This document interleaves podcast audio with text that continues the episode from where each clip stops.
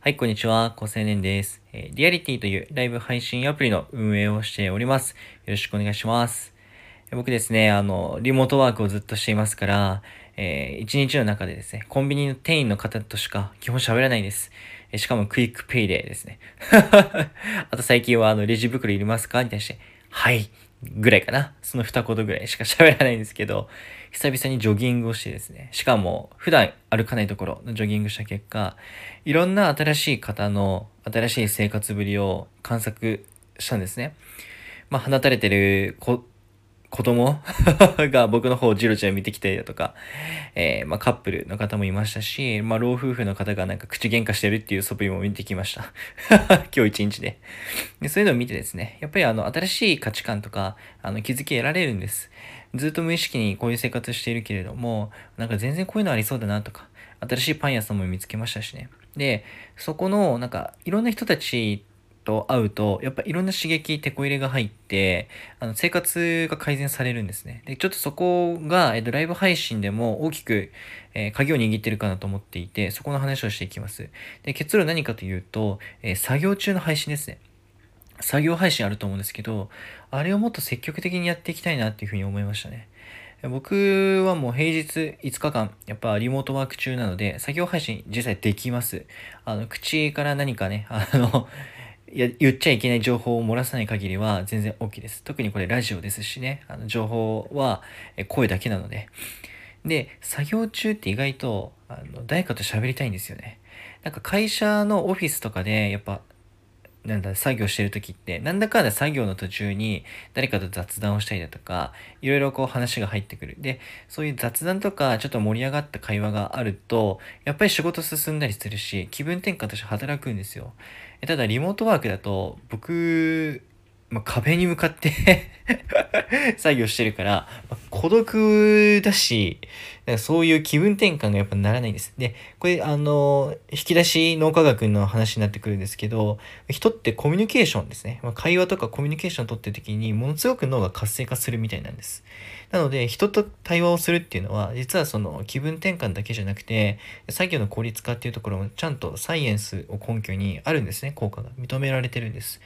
じゃあ、えっと、家でね、リモートワークしなきゃいけない中で、そういった刺激を再現するためにはどうしたらいいかっていうと、やっぱそこで作業配信なんですよね。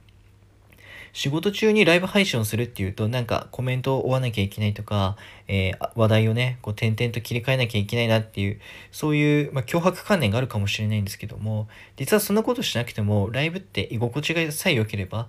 視聴者の方で留まってくれると思うので、でその居心地の良さって、そういうふうに、あの、マシンガントークしなくても、全然実現できると思うんです。僕はあの、リアリティっていうアプリで、いろんなユーザーの方たちの配信を2年半以上、まあ見てきましたけども、全然喋らなくても全然居心地のいい配信ありますよ。で、僕はやっぱその作業中に居心地のいい作業ライブ配信を自分が配信立ててやることができたら全然いいと思うんですよね。あのタイピング音のカタカタだけでもなんか ASMR 的に楽しめるっていう方もいると思いますし、で確かですね、あの、ケンスーさんっていう、まあ、有名なインフルエンサーの方いますけども、えーまあ、会社の社長もされてますけども、あの方が作業ライブに特化した、なんかアプリかな、ウェブかなんか作られてましたね。なので、やっぱそこにもやっぱ目をつけられてるってとこで、多分ね、作業配信ライブって、絶対これから多分流行ると思います。